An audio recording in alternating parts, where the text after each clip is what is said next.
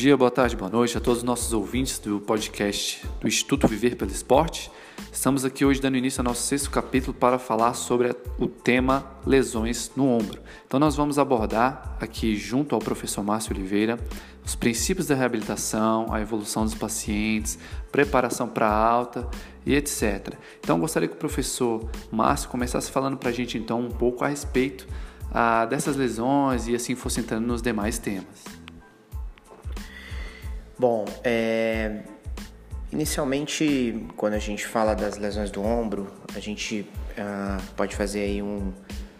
pode agrupar né, uh, essas lesões em, em, em, alguns subtipos bem específicos. Né? Então, nós temos as lesões do manguito rotador, né, especialmente a, a síndrome do impacto.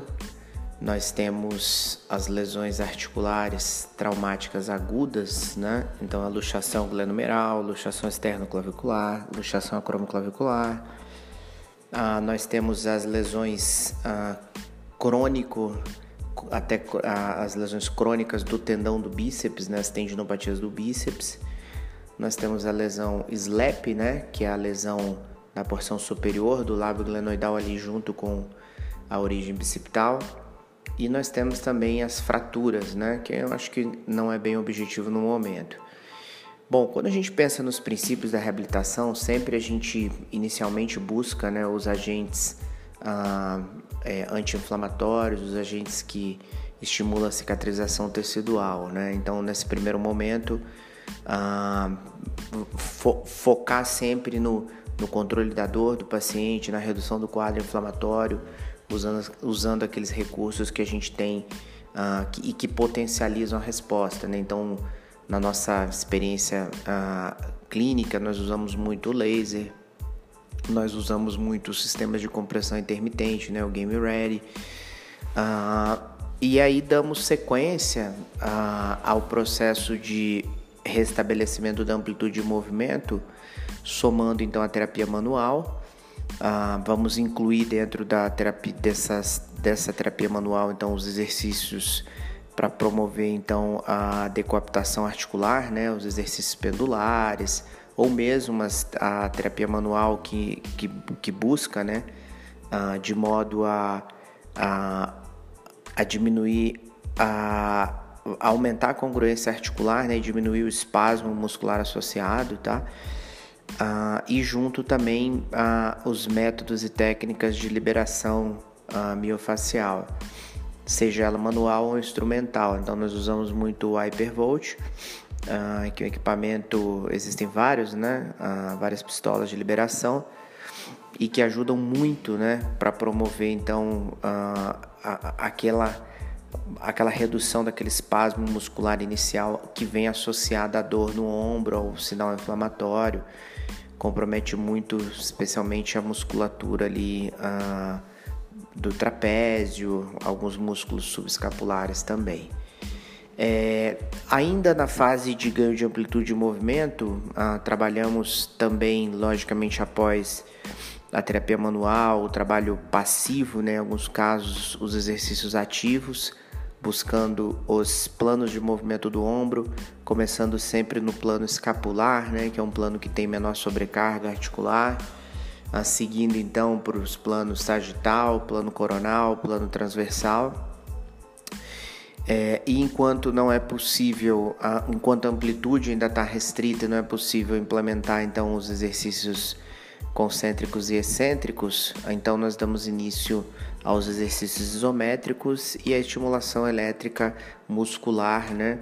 Ah, englobando grupos musculares ah, inicialmente grupos musculares protetores né, ah, da articulação glenomeral, ou seja, os músculos do manguito rotador, e os músculos estabilizadores da escápula. É importante destacar que quando a gente pensa na reabilitação da articulação do ombro, não basta pensar ah, no, no, no, ombro como articulação glenomeral, mas lembrar que o ombro é formado pela articulação glenomeral, pela articulação externo-clavicular, pela articulação acromio-clavicular e pelas articulações funcionais, né? escápulo torácica, o sulco bicipital, tá? Ah, e também pelo tendão, né? a excursão do, do tendão ou, melhor dizendo, a, a excursão dos tendões na região subacromial. Então, uh, essa, essa parte de ganho de, de mobilidade, ela é extremamente importante uh, pensando-se nesse complexo do ombro, não no ombro só, né, mas no complexo. E à medida que o paciente ele vai restabelecendo sinais inflamatórios e ganhando amplitude, ativação muscular, ele vai já dando início a um processo de recuperação da sinergia, né? Sendo que aí nessa etapa seguinte, onde nós introduzimos então os exercícios resistidos, concêntricos e excêntricos, nós teremos uma articulação muito mais próxima da sua função fisiológica. E eu queria destacar aqui, quando nós pensamos na implementação do exercício desde a fase isométrica, ou até mesmo desde a estimulação elétrica muscular, nem sempre a gente consegue ir profundamente, né? Mas a gente já deve pensar nos grupos, primeiro, protetores do, da, da articulação glandumeral, ou seja, os músculos do manguito, e aí a gente pode colocar como supra, né? Ali como abdutor no plano da escápula, os rotadores internos e externos, e no trabalho que tem início com o ombro aduzido, passando para o ombro a 45 graus e o ombro a 90 graus. E, e nos músculos escapulares, então nós temos ali como o músculo elevador, né, a, o músculo principal músculo, principal motor primário para elevação da escápula, o trapézio superior, né, os músculos romboides a, que trabalham a, e o, junto com o trapézio médio, né, especialmente no movimento de retração escapular, e o serrátil anterior como um grande protrador escapular. Então exercícios resistidos que englobem esses músculos vão proporcionar sinergia à escápula, que por sua vez vai conseguir acompanhar perfeitamente a, o movimento né, do húmero na articulação glenumeral, trazendo então um ritmo escápulo-humeral adequado. Tá?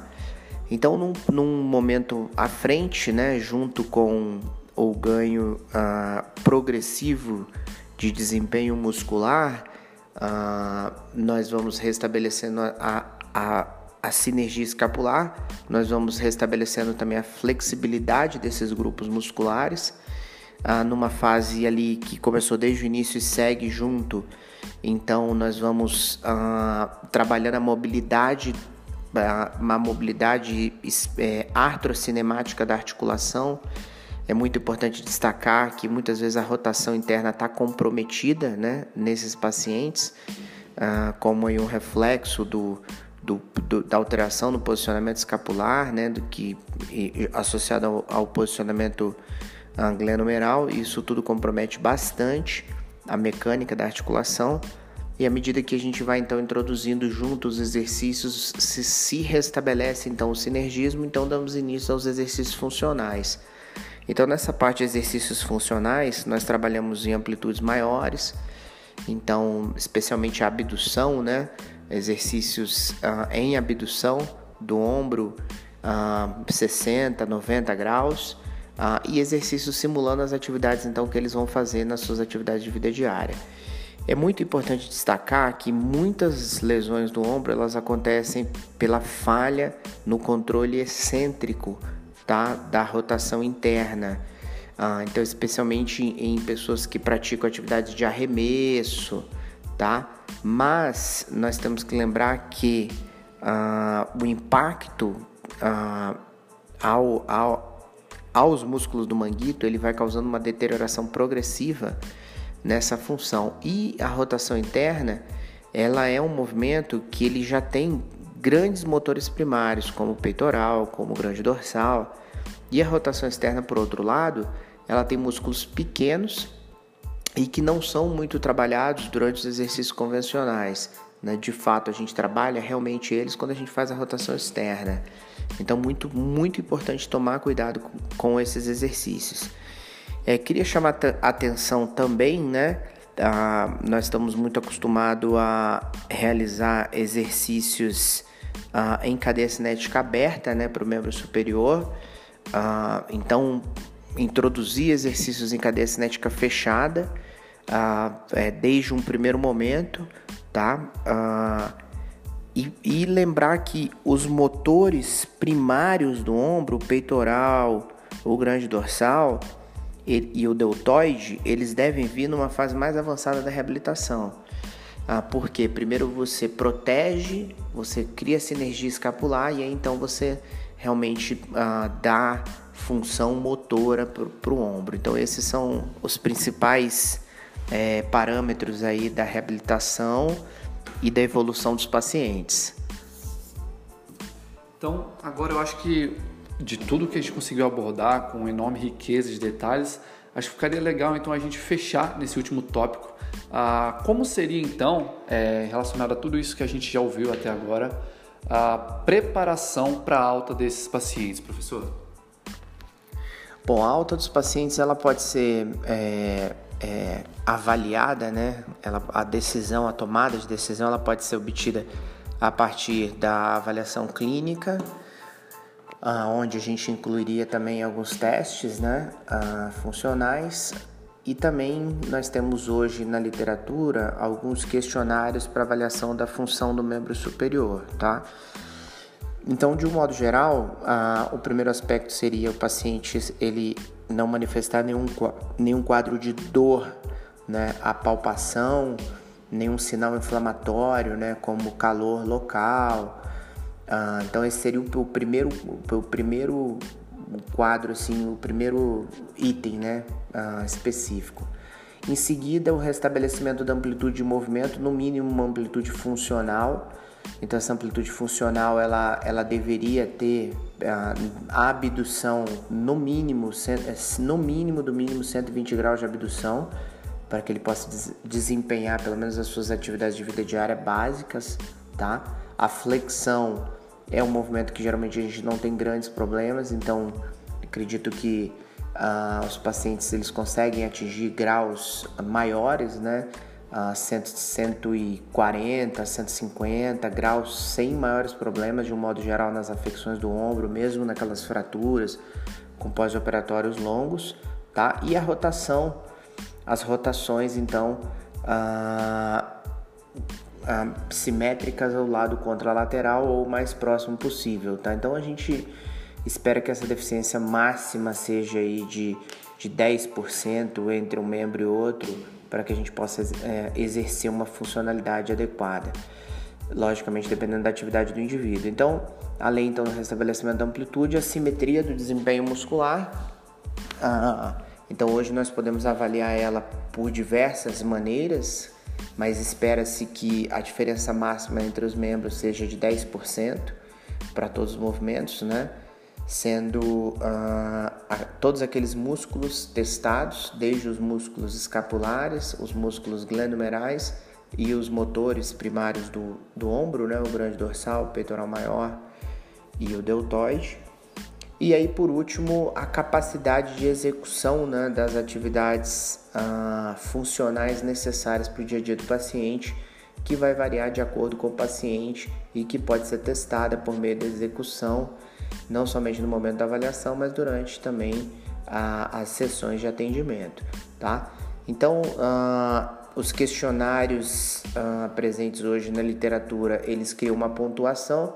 Essa pontuação ela envolve sempre, né, a dor, a presença, a ausência da dor, a capacidade desse paciente de elevar os membros, né, acima do nível do ombro e a capacidade de executar, né, os seus gestos, né, suas atividades de vida diária. Então, de um modo geral, esses são os principais itens que devem ser considerados ah, no momento da alta dos pacientes. Lembrando que o membro inferior, a função primordial dele é locomoção. O membro superior, a função primordial é a sobrevivência. Então é um membro que a gente usa para trabalhar, para nossa higiene pessoal, para nossa alimentação. Então essas são as principais atividades de vida diária que nós temos que avaliar nos nossos pacientes. Eles são capazes de fato de fazer, né?